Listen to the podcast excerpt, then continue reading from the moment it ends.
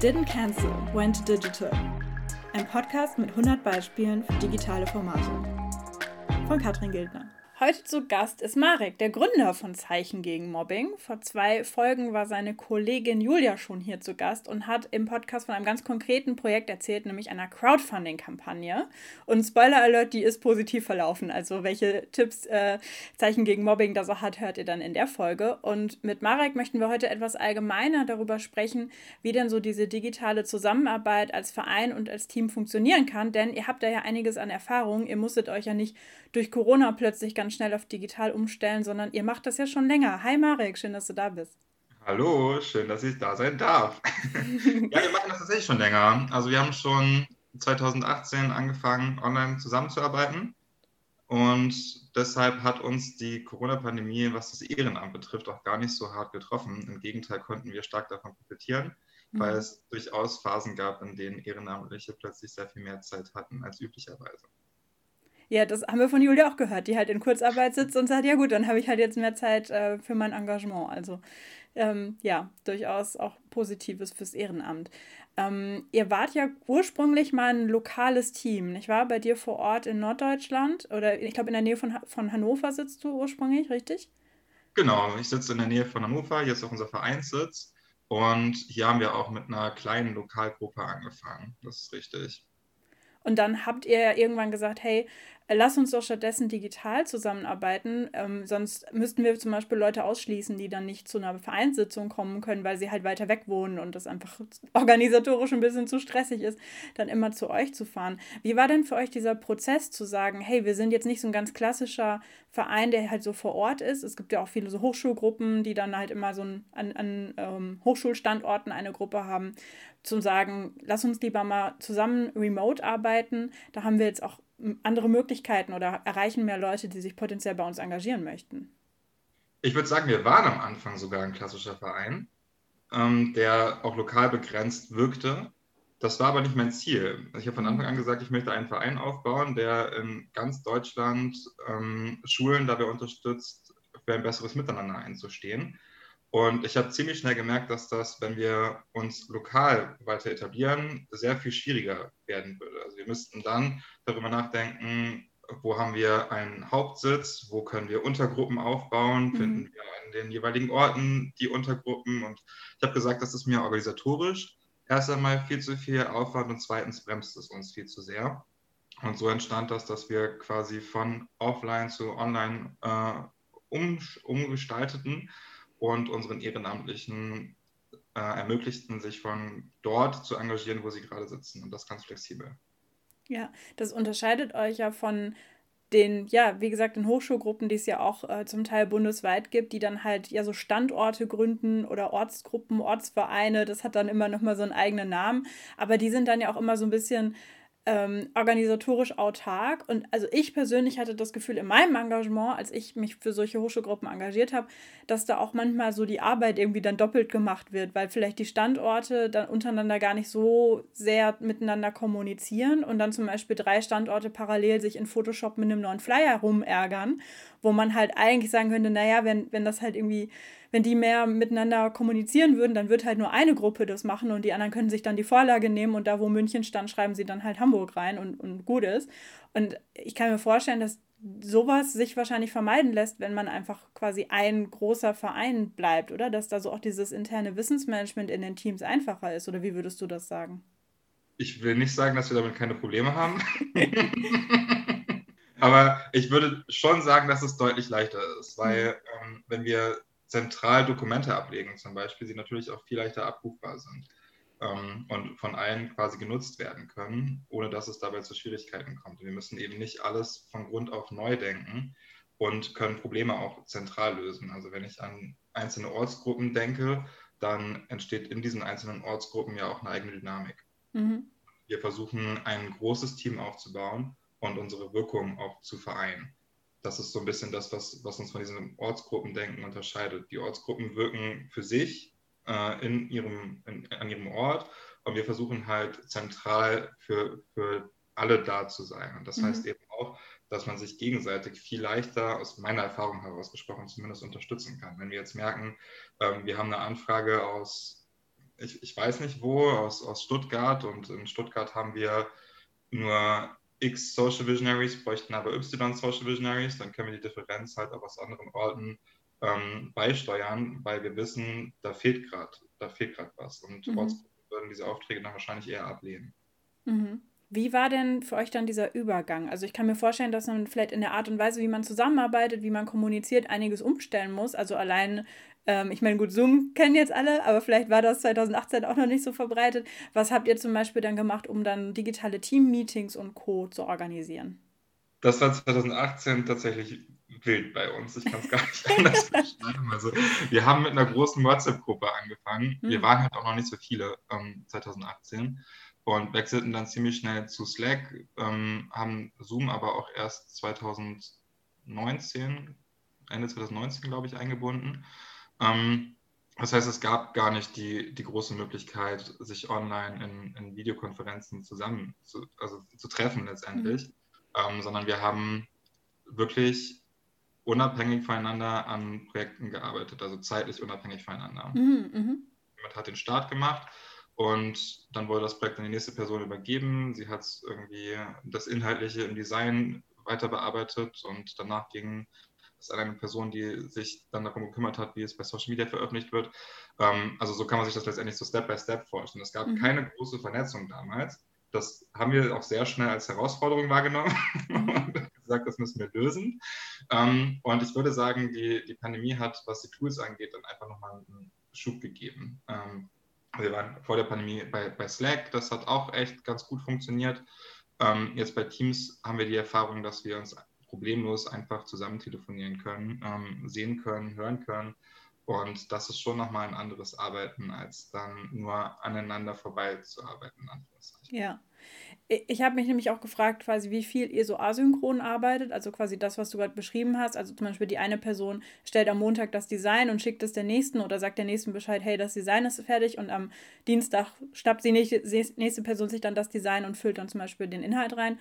Oder ob man halt viel ähm, gemeinsam arbeitet. Und da habt ihr ja auch das, äh, also was wir jetzt in der Folge davor mit Julia schon gehört haben, dass ihr auch manchmal so Coworking-Termine ähm, oder, oder spontanes Pop-up-Coworking benutzt, um halt zu sagen, so, hey, ich mache gerade das Design und du, keine Ahnung, schreibst gerade die Pressemitteilung und du organisierst gerade das Event, komm, lass uns doch mal gemeinsam coworken.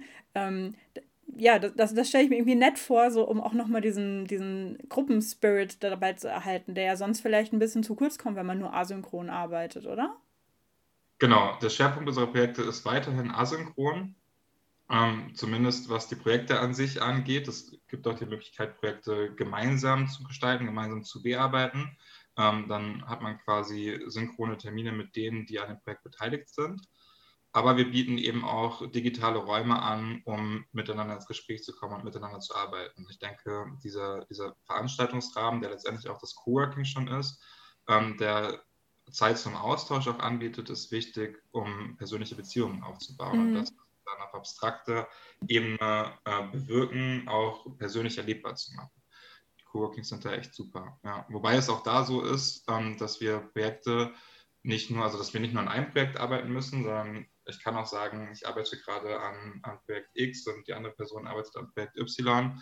Ähm, wir sitzen aber gemeinsam im digitalen Raum und mhm. haben nicht nur auf einem Bildschirm zu starren, sondern hören im Hintergrund eine, eine Stimme, die, die an etwas arbeitet. Oder kann man da eben kurz den Bildschirm teilen und sagen, guck mal hier, soll ich das mittig anordnen oder links, was gefällt dir besser? Und dann hat man vielleicht ja, voll. irgendwie also ein Feedback. Ja, ja, die Absprachen sind natürlich sehr viel leichter. Ja. Ja. Jetzt ist das ja so, dass man in so einem klassischen Verein, wenn man das in Präsenz macht, äh, zum Beispiel man hat irgendwie eine Teamsitzung und geht danach vielleicht noch ein Eis essen oder eine Kneipe auf ein Bierchen oder so, da verbindet man ja oft so Arbeit und so dieses Soziale, indem man zum Beispiel sagt, lass uns davor oder danach noch irgendwie treffen oder man hat vielleicht noch mal extra irgendwelche Ausflüge oder sowas. Ähm, wie macht ihr das denn im Digitalen? Also trefft ihr euch ab und zu auch mal in echt oder macht ihr digitale Veranstaltungen, um, keine Ahnung, sich besser kennenzulernen oder sich einfach, einfach nochmal gemeinsam Spaß zu haben? Was, was habt ihr da so in petto? Wir machen beides. Es gibt äh, in den einzelnen Teams, in die wir gegliedert sind, in fast jedem Team nach den Besprechungen Möglichkeit zum persönlichen Austausch. Ähm, wir spielen gemeinsam Online-Spiele, ähm, wir quatschen zusammen. Es gibt ganz verschiedene Möglichkeiten, ähm, wie man diese Zeit dann quasi gestaltet. Ähm, wir bieten aber auch digitale Team-Events an, wo wir dann wirklich auch ähm, ja, zu, zu bestimmten Themen quasi nochmal anders, anders zusammen sind, als wir es eigentlich sind. Ähm, vor allem eben auch mit dem verbindenden Charakter. Es gibt tatsächlich aber auch Präsenzveranstaltungen mhm. bei uns. Also wir haben eigentlich zweimal im Jahr, in, also zweimal im Jahr Team-Events geplant, wo wir dann die Mitglieder zusammenbringen und wir haben für die Social Visionaries, also die Personen, die dann in Schulen unterwegs sind, auch die Ausbildungswochenenden, die in mhm. Präsenz. Und das würde ich sagen, ist schon ein Schub, den die Mitglieder oder den, die wir als Mitglieder dann mitbekommen, weil wir darauf aufbauen können. Also wenn Einzelne sich schon kennen, dann fällt es deutlich leichter, sich digital weiter miteinander zu vernetzen. Mhm. Und das führt dann auch dazu, dass man sich natürlich auch persönlich austauscht, persönlich kennenlernt und dann auch einfach im privaten Rahmen trifft. Also es ist letztendlich, und das ist uns auch recht wichtig, so ein verschwimmender Charakter zwischen der Vereinstätigkeit und dem, dem persönlichen Kennenlernen. Weil nur mit dieser persönlichen Ebene, mit diesen persönlichen Beziehungen, die man aufbaut und dem Netzwerk, was für einen selbst auch entsteht, hm. schaffen wir es, ähm, erfolgreich miteinander zu arbeiten. Ja. Hm. Was für Spiele empfiehlt ihr so zum gemeinsamen Spielen? Among Us ist wahrscheinlich ein Klassiker, oder? Among Us ist auf jeden Fall ein Klassiker, was ich aber super empfehlen kann, ist Gothic Phone. Das ist so ähnlich wie Stille Post. Also man bekommt erst einen Satz, den malt man dann und die nächste Person muss das, was äh, dort gemalt wurde, wieder zu einem Satz formulieren und anschließend wieder die nächste Person zeichnen und so weiter. Mhm. So geht es drei rum.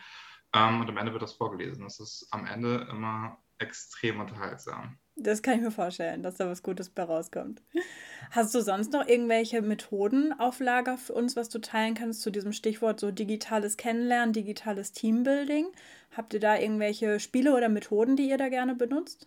Ich finde, dass es wichtig ist, schon im Onboarding eine, eine persönliche Ebene aufzubauen. Also wie gestalten wir unser Onboarding, wenn neue Mitglieder zu uns kommen, so, dass sie eine Person fest zur Seite gestellt bekommen. Mhm. Ähm, wir nennen das Buddy. Und dieser Buddy ist dafür verantwortlich, dass es dem neuen Mitglied gut geht, dass die Strukturen verständlich werden, dass das neue Mitglied auch gut im Team aufgenommen wird. Mhm. Weil als fremde Person in ein digitales Team zu kommen und dort zu versuchen, alle erst einmal kennenzulernen, kann unglaublich erschlagend und unglaublich schwierig werden. Das ist für mich ein, ein wesentlicher Faktor. Der zweite Punkt ist, dass wir Möglichkeiten zum Kennenlernen schaffen müssen. Auch das beginnt bei uns recht früh. Das heißt, alle, die bei uns im Team kommen, stellen sich nach einem bestimmten Schema vor, dass wir auf einer gemeinsamen Ebene letztendlich auch gemeinsame, äh, Gemeinsamkeiten erkennen können mhm. und ähm, daran letztendlich später immer wieder anknüpfen. Das finde ich wichtig. Ähm, und der dritte Punkt ist tatsächlich das Bewusstsein darüber, dass es im Ehrenamt nicht nur um Arbeit und um Projekte steht, äh, geht, sondern auch um Spaß und um Austausch. Und diese Ebenen sind eben unglaublich wertvoll und unbedingt einzuplanen in, in dem zeitlichen Verlauf.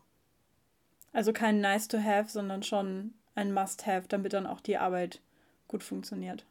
Definitiv ein Must have. Ähm, also wir erleben dadurch einfach, dass die Mitglieder sich auch ganz anders in den, in den Projekten beteiligen. Wenn, wenn sie mit Menschen arbeiten, die sie kennen, wenn sie mit Menschen arbeiten, von denen sie inspiriert werden, die sie mhm. begeistern, mit denen sie sich gut verstehen, dann entsteht nochmal eine ganz andere Möglichkeit, ähm, einem Projekt auch wirklich zu folgen und sich dort einzubringen. Und es ist eine ganz andere Bereitschaft da, als sie eigentlich da wäre. Deswegen würde ich definitiv ein Must-Have sagen. Hm.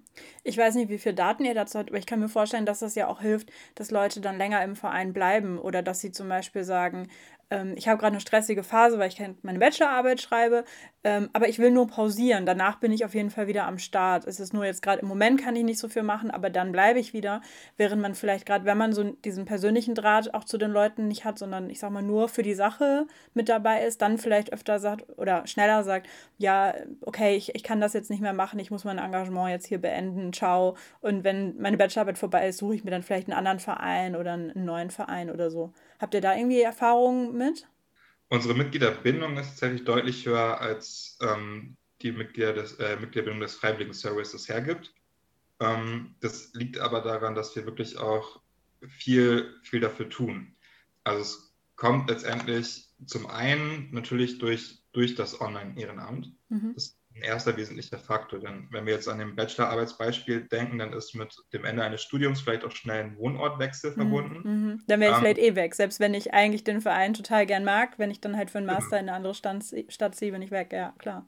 Ja, also das, das fällt bei uns weg, weil man sich von der ganzen Welt aus engagieren kann und das Leute auch unfassbarerweise in Anspruch nehmen. Also die sagen irgendwie nach dem Abitur, ich bin jetzt ein Jahr auf Weltreise, ich nehme meinen Laptop mit und wenn ich Internet habe, wähle ich mich ein und bin dabei.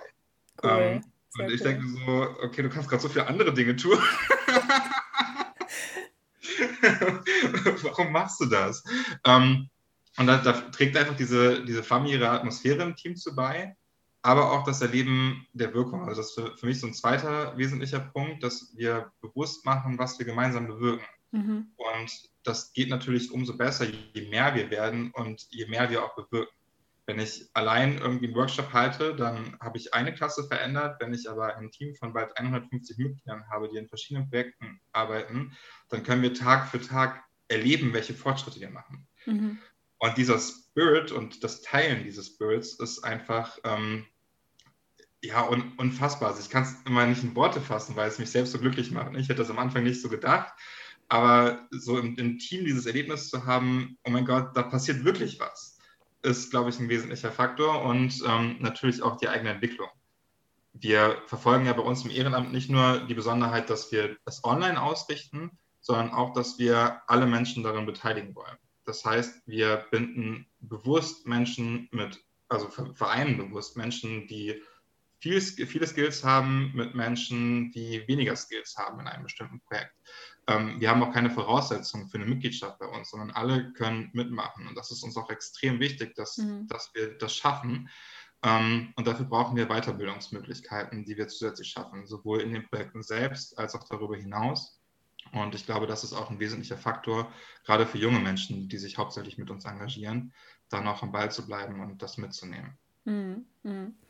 Ich fand es spannend, dass bei diesem bei dieser Online-Engagement-Möglichkeit auch diese Flexibilität so eine große Rolle spielt. Also zu sagen, ähm, ob du auf Weltreise bist oder ob du zu Hause in deinem Kinderzimmer sitzt, ob du gerade viel Zeit hast, ob du gerade wenig Zeit hast, so du kannst irgendwie eine Form des Engagements finden, die so zu deinem Leben passt.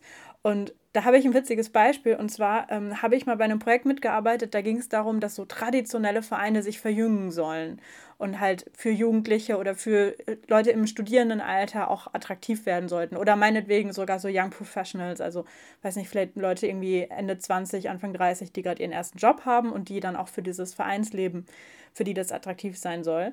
Und meine Ansprechpartnerin hat mir dann eine Story erzählt von einem Verein, die haben sich immer um 16 Uhr getroffen. Das waren halt alles so Seniorinnen und Senioren, die hatten halt irgendwie nicht viel zu tun und 16 Uhr war halt so immer deren Zeitpunkt, um sich zu treffen.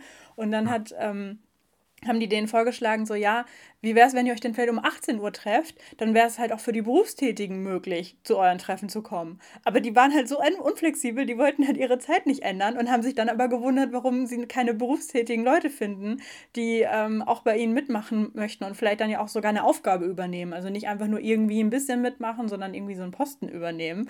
Und das ist mir eingefallen, als ich von euch gelesen habe, so Stichwort Flexibilität und so weiter, weil ich dachte, das ist ja eigentlich gerade auch das, was die jungen Leute irgendwie brauchen und, und wollen und ähm, wo es ja einfach Quatsch wäre, dazu sagen, wir geben so krass starre Regeln und Strukturen vor und entweder du passt da rein oder nicht, sondern unsere Generation oder auch die noch jüngere Generation, da ist das ja auch total wichtig, dass, dass sie irgendwie verschiedene Sachen unter einen Hut bringen kann. Und das, das finde ich total der schöne Aspekt. Also ich weiß nicht, warum ich dir jetzt unbedingt diese Anekdote erzählen wollte von den Senioren, die sich um 16 Uhr treffen wollen.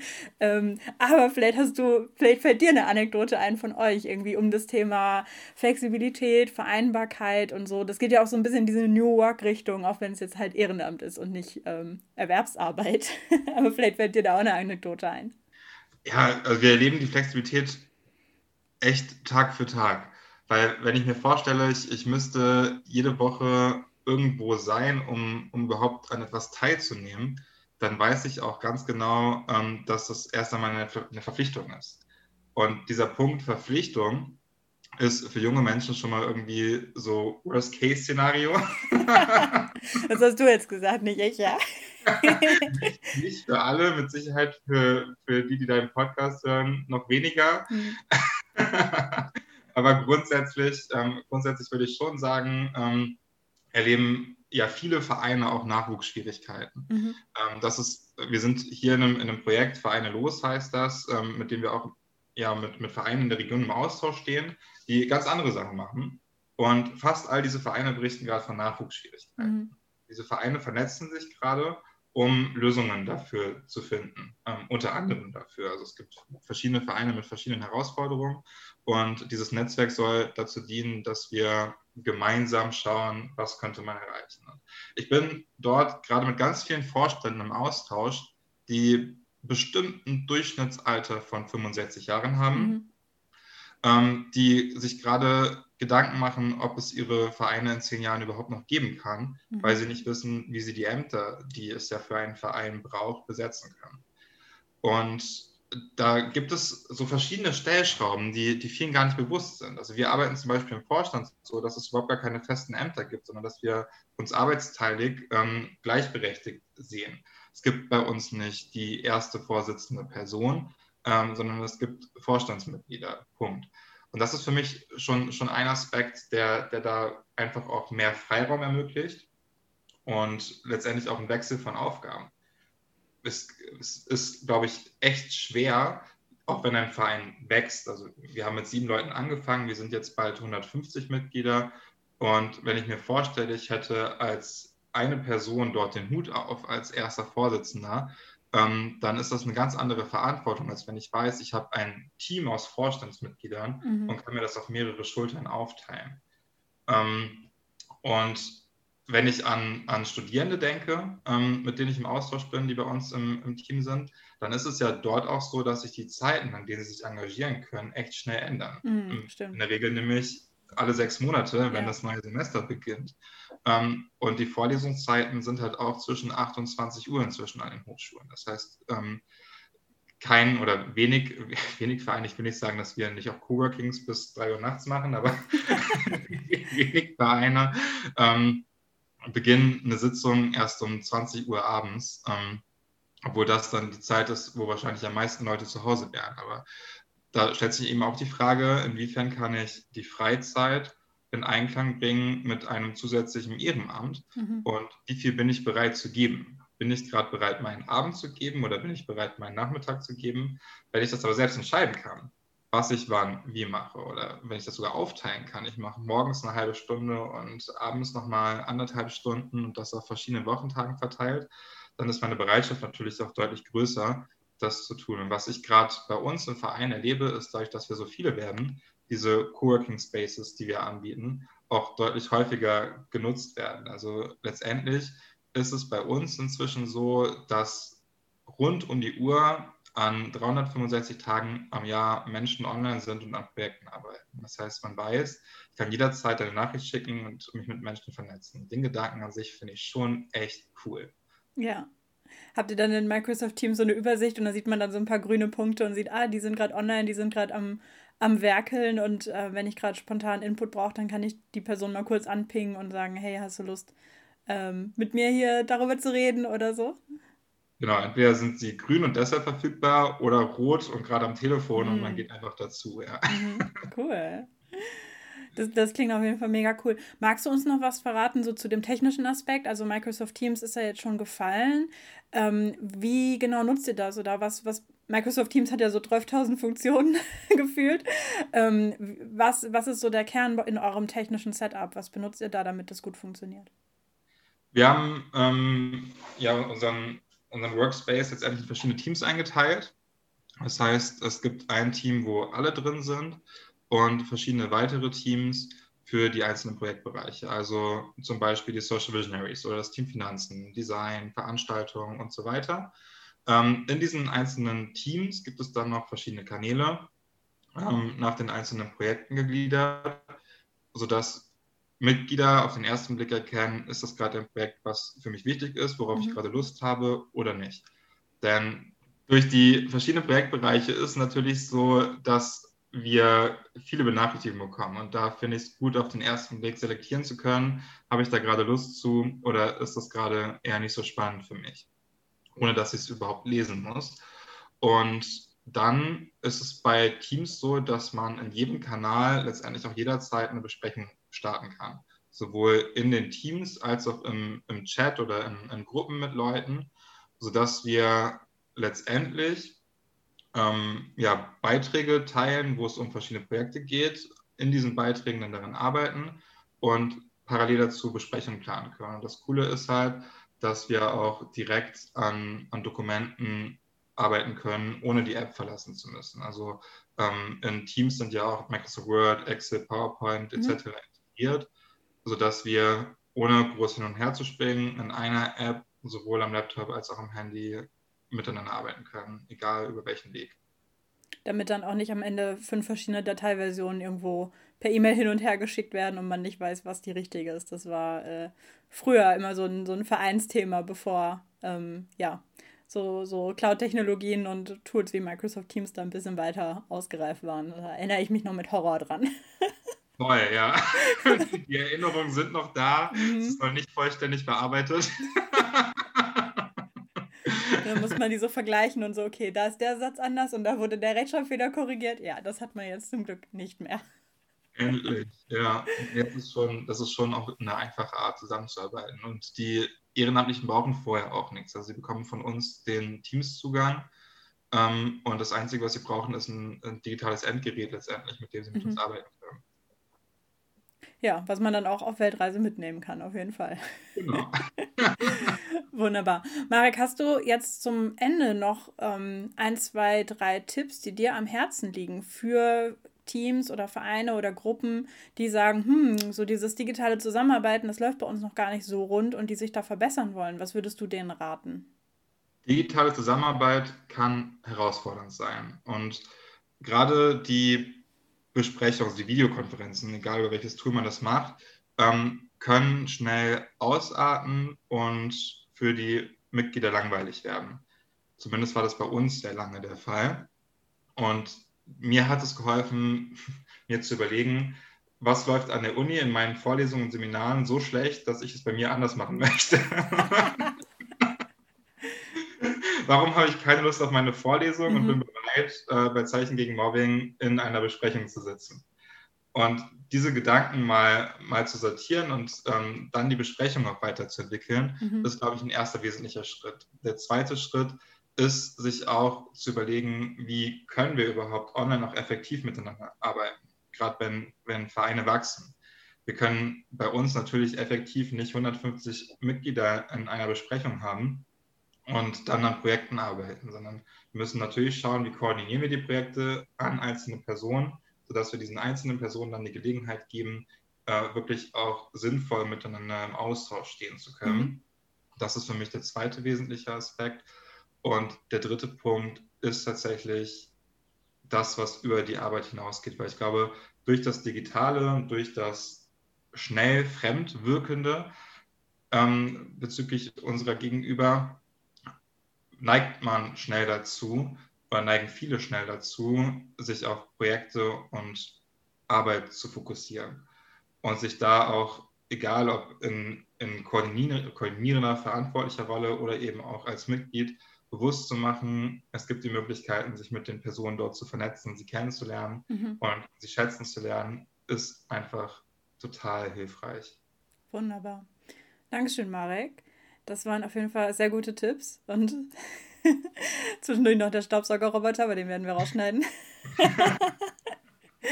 ähm, ihr habt ja jetzt gerade die Crowdfunding-Kampagne hinter euch. Was ist denn jetzt das nächste, was ihr bei Zeichen gegen Mobbing macht? Und wo kann man von euch hören und, und verfolgen, was ihr da so als nächstes auf die Beine stellt? Die Crowdfunding-Kampagne haben wir ja gemacht, weil wir weitere Social Visionaries ausbilden wollen. Und wir sind gerade in der Hochplanungsphase dieser Ausbildung. Es ist so, dass wir diese Ausbildung, wie gesagt, in Präsenz durchführen, ähm, zumindest zum Teil. Also auch dort ist ein großer Teil online vorher. Wir haben Online-Schulungen, ähm, wir haben schon digitale Treffen vorher.